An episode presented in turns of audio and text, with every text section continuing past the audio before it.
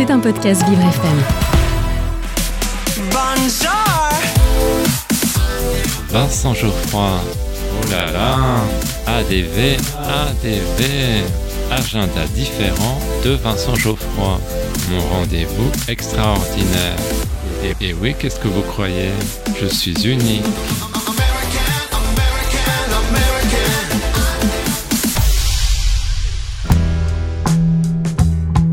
Secret pour vous. Aujourd'hui, dans mon agenda différent, je vous parle de l'autobiographie de Bono. Mais chut, ne le répétez à personne. Ce livre s'intitule Surrender, 40 chansons, une histoire. Ces 40 titres dessinent un autoportrait du chanteur qui se livre avec beaucoup de sincérité. J'ai pu en savoir plus sur les engagements du leader de ce groupe irlandais mythique, notamment dans la lutte contre le sida. Le livre débute avec la chanson Light of Home.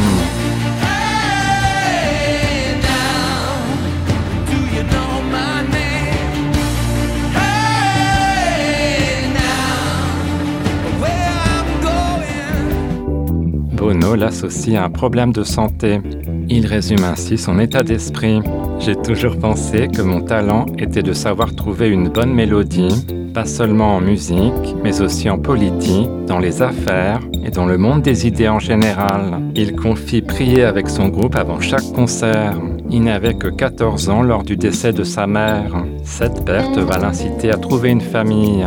Dès son enfance, il était subjugué par le piano. Il y a une chanson incontournable dans le répertoire de U2, c'est Sunday Bloody Sunday.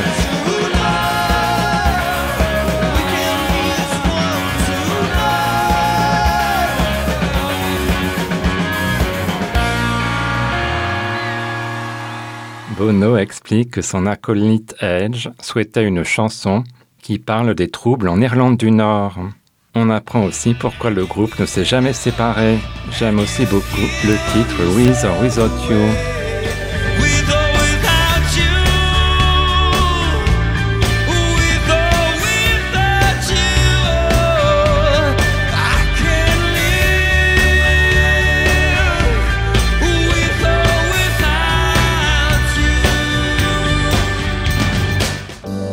C'est l'occasion pour Bono de revenir sur sa complicité avec son épouse Ali. Il confie sa difficulté à concilier vie familiale et artistique. Ce livre m'a touché car il est à la fois introspectif et ouvert sur le monde. J'ai trouvé Bono très combatif. Surrender, 40 chansons, une histoire de Bono est paru chez Fayard. Maintenant que vous connaissez mon petit secret, je vous laisse. Je pars récupérer ma tante qui arrive à l'aéroport d'Orly et Lancelot m'accompagne. À demain.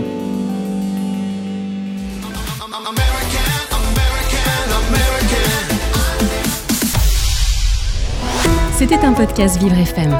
Si vous avez apprécié ce programme, n'hésitez pas à vous abonner.